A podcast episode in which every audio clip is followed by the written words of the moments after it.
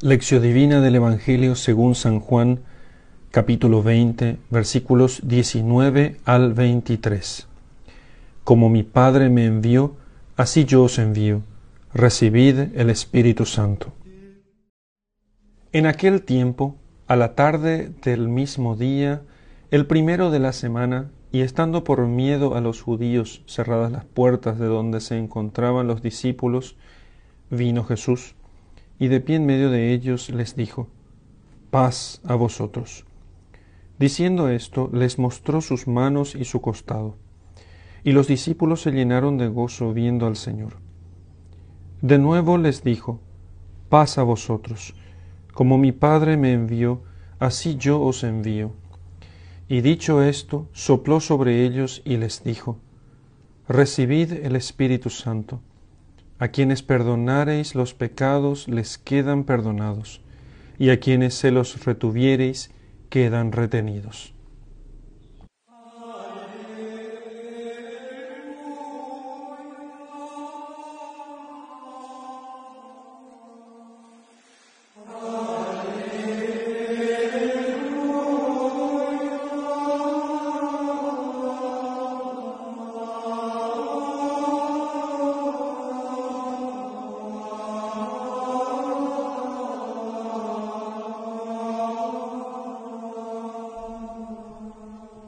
El texto del Evangelio nos habla del día de la resurrección de nuestro Señor Jesucristo.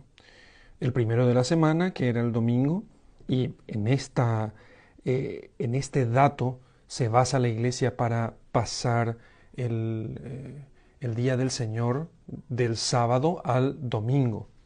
Algunos, eh, algunas sectas cristianas pretenden que el día del Señor sea el día sábado, pero ya los apóstoles se reunieron desde el principio, el día domingo, muy probablemente por mandato del mismo Jesucristo, que se les apareció el día de la resurrección. Y como la resurrección es el centro mismo de la redención, porque sin la resurrección la muerte sería, eh, sería inútil, eh, su resurrección es la que le da la victoria sobre la muerte. Eh, sin la resurrección está hecha en el día domingo y esa es la que marca el centro mismo de la fe cristiana. Pero estaban los discípulos eh, con las puertas cerradas por miedo a los judíos cuyas amenazas ya eh, de cuyas amenazas ya se habían enterado y ellos temerosos aunque ya habían escuchado el testimonio de las mujeres que estuvieron de mañana muy temprano en el sepulcro, sin embargo todo eso no fue suficiente. Estaban ellos con mucho miedo. Y entonces Jesús, entrando al lugar donde se encontraban ellos, les dijo, paz a vosotros. ¿Cómo entró Jesucristo? Pues porque su cuerpo era cuerpo glorioso, o sea, un cuerpo donde ya no rigen las leyes de la materia, aunque sigue siendo materia, sigue siendo cuerpo, sin embargo ahora rigen las leyes del espíritu, este cuerpo puede atravesar paredes. Se presentó en medio de ellos y les dice, la paz a vosotros y les mostró las manos y el costado, como queriendo con eso decirles que Él no va a olvidar su pasión, sino muy por el contrario. Se han borrado todas las marcas, las otras marcas de su pasión, los látigos, los latigazos, la corona de espinas, los golpes que ha recibido, pero no así las marcas de los clavos en las manos, en los pies y la marca de la lanza en el costado. Como diciendo el Señor que Él mismo no quiere olvidar, no quiere olvidar su pasión y quiere que también nosotros no la olvidemos, sino que al contrario, que tengamos nosotros orgullo de su pasión y también nosotros, nosotros mismos, tengamos nosotros alegría de nuestra propia pasión, si es eso lo que así el Señor dispone. Los discípulos al verlo se llenaron de gozo, se llenaron de alegría viendo al Señor. ¿Nosotros nos alegramos cuando vemos al Señor? Normalmente no. Pensamos nosotros que su presencia en medio de nosotros es para ponernos cargas y hacernos la vida más difícil. Pensamos que aquella expresión de la Escritura que dice, si quieres servir al Señor, prepárate para la prueba, es porque el seguimiento de Jesucristo es pura penitencia y pura dificultad. No es así. El seguimiento de Jesucristo nos trae enormes alegrías sobre todo la alegría de la libertad interior. Es una libertad interior que nada ni nadie en este mundo nos la puede quitar. Pero sobre todo, la alegría de saber que en Cristo nosotros podemos vencer, vencerlo todo, vencer inclusive al final la muerte. Cuando los discípulos se llenan de alegría y nos expresa eso el evangelista San Juan, también quiere que nosotros cuando nos encontremos con Jesús, principalmente en la meditación de las Escrituras, nos llenemos de alegría. Pero de nuevo, el Señor les dice, después de que ellos manifestaron toda su alegría, les vuelve a decir, pasa a vosotros. Y agrega, como mi Padre me envió, así yo os envío. ¿Cómo envió el Padre a su Hijo? Bueno, en la eternidad, desde toda la eternidad, Dios Padre, eh, Dios Padre Todopoderoso, al engendrar a su Hijo, eh, eh, el Hijo procedió así del Padre. Y entonces las personas divinas se distinguen unas de otras en cuanto personas, no así en cuanto sustancia divina. Esa es la misión ad intra, digamos. O sea, dentro de la vida trinitaria, el Hijo procede eternamente del Padre. Pero en la vida extra trinitaria, en sus misiones ad extra, o sea, fuera de la vida trinitaria, el Padre ha enviado al Hijo para que el Hijo eh, salve al mundo. Eso dice en, el mismo Evangelio de San Juan, capítulo 3. Dice, Dios envió al mundo no para que condenar al mundo, sino para que se salve el mundo gracias a Él. La misión del Hijo ha sido, es la redención del mundo. ¿sí? La, la misión del Hijo es reconciliar al mundo con el Padre, que se salve el mundo. No para condenar al mundo todavía, en esta vez, sino en la segunda venida, sino para que se salve el mundo. Entonces, cuando el Señor les dice, como mi Padre me envió, así yo os envío a ustedes. O sea, mi Padre me envió para, no para condenar al mundo, sino para que se salve el mundo, también yo os envío a vosotros para que se salve el mundo. Esa es la misión de la misma iglesia. La iglesia es enviado a los hombres no para condenar al mundo, sino para que se salve el mundo. Y dicho esto, sopló sobre ellos y les dijo, recibid el Espíritu Santo. O sea, esta salvación del mundo no se da como una salvación intratemporal, o sea, dentro de este mundo, sino una salvación que se da plenamente de forma sobrenatural, pero que inicia ya en esta vida. Porque ya sabemos, por otros textos y en otros contextos, en, el contexto de la misma Sagrada Escritura, pero en otros textos, que el Espíritu Santo es enviado a nosotros para darnos, para santificarnos, para hacernos morada de Dios.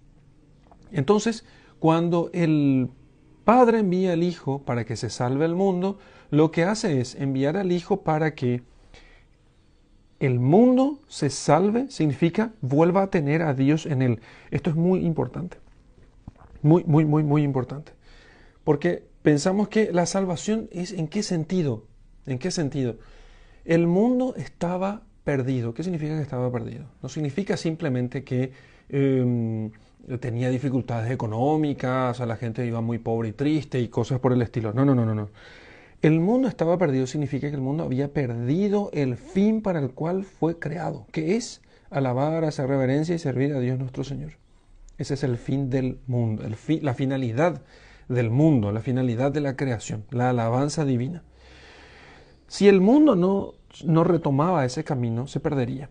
Entonces, ¿qué hace Dios? Para que el mundo retorne retome ese camino, el camino de su finalidad, la razón por la cual Él creó al mundo, la razón de la, de, la creación misma. Entonces envía a su Hijo para que su Hijo, haciéndose como los hombres, Él nos mostrara el camino a nosotros. Y no contento con eso, de darnos simplemente ejemplo para que nosotros eh, sigamos sus huellas, sino que Él quiere venir a vivir en nosotros. El premio de los que retoman el camino es la inhabitación de la Trinidad. El Espíritu Santo va a hacer que Dios viva en nosotros, nos convertirá en templos suyos, templos. Esta expresión la usa San Pablo, nos convierte en templos suyos. Somos por el bautismo lo que los que hemos seguido el camino de Dios, esta restauración de la finalidad del hombre, somos templos de Dios. O sea, Dios vive en nosotros. Paz a vosotros, como mi Padre me envió, así yo os envío al mundo. Recibid el Espíritu Santo. Más tarde les va a decir a los discípulos, el que a ustedes recibe, a mí me recibe, el que a ustedes rechaza, a mí me rechaza. Está hablando de la iglesia. Está hablando de la palabra de Dios predicada por la iglesia en, sus, en su jerarquía y también en sus fieles. El que recibe a ustedes, a mí me recibe. El que a ustedes rechaza, a mí me rechaza. Yo estaré con ustedes todos los días hasta el fin del mundo. No estaba hablando de meros sentimientos, estaba hablando de una presencia real. Esa presencia real es la presencia del Espíritu Santo. No os dejaré huérfanos, dice también el Señor, sino que enviaré otro abogado, otro consuelo para ustedes. Ustedes no quedarán solos. El mundo estaba desconsolado, entristecido, abandonado en tinieblas por la ausencia de Dios, desde el pecado de nuestros primeros padres, y ahora yo enviaré a ustedes el consolador, o sea, aquel que les dará el consuelo de la presencia de Dios, el Espíritu Santo, que es expulsado de nuestras almas solamente si es que nosotros pecamos. Así que por eso hemos de comprender que el peor de nuestros males no es el mal físico, ese es el menor de nuestros males. El peor de nuestros males es el mal espiritual, que cuando hablo de mal espiritual me refiero simplemente aquí a que el peor de nuestros males es la ausencia de Dios, es que nuestro fin se pierda o que perdamos nuestro fin. El fin siempre está allí y gozo de buena salud, pero nosotros somos los que perdemos el fin. Por eso el Señor dice enseguida, recibid el Espíritu Santo. A quienes perdonareis los pecados les quedan perdonados y a quienes se los retuviereis quedan retenidos. Para que uno termine pensando, ¿en qué piensa esa gente que no piensa que el perdón de los pecados es la eh, función más importante de la iglesia? Porque pensemos en esto. Pensemos en esto. Cuando Jesucristo perdonó los pecados de aquel paralítico en la camilla, los fariseos se escandalizaron y mucha gente al escuchar aquello y dijeron, solo Dios puede perdonar pecados. Y ahora da a sus discípulos, a la iglesia, este ministerio. A quienes ustedes perdonan los pecados les quedan perdonados. Pero, ¿qué se cree el Señor o qué piensa el Señor para dar semejante ministerio a la iglesia? Y porque quiere estar, seguir estando presente en medio de eh, de los hombres, gracias al Espíritu Santo, que mora en la iglesia y que mora en cada bautizado que cumple la voluntad de Dios, porque aquel que cumple la voluntad de Dios, en ese vendrá el Espíritu Santo a morar en él.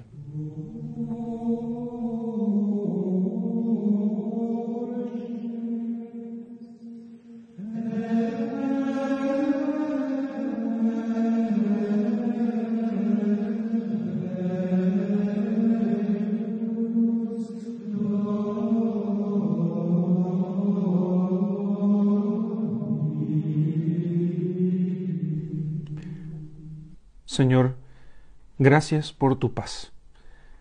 Gracias porque no nos dejaste a los hombres solos y abandonados. Nos diste a tu iglesia. Y con tu iglesia nos diste a tu Santo Espíritu. Quisiste quedarte con nosotros para que no tengamos miedo, para que sepamos que siempre estás con nosotros, que siempre nos acompañas, que siempre te preocupas de nosotros. Gracias Señor. Gracias por siempre recordarnos que en ti solamente se encuentra la paz. Y te pido perdón, Señor, porque muchas veces cuando no estaba en paz, cuando estaba alejado de ti, no recordaba de estas promesas tuyas. Y entonces no te pedía, no te pedía, Señor, ni tu gracia, ni tu perdón, ni iba a buscarte allí donde podía encontrarte de seguro.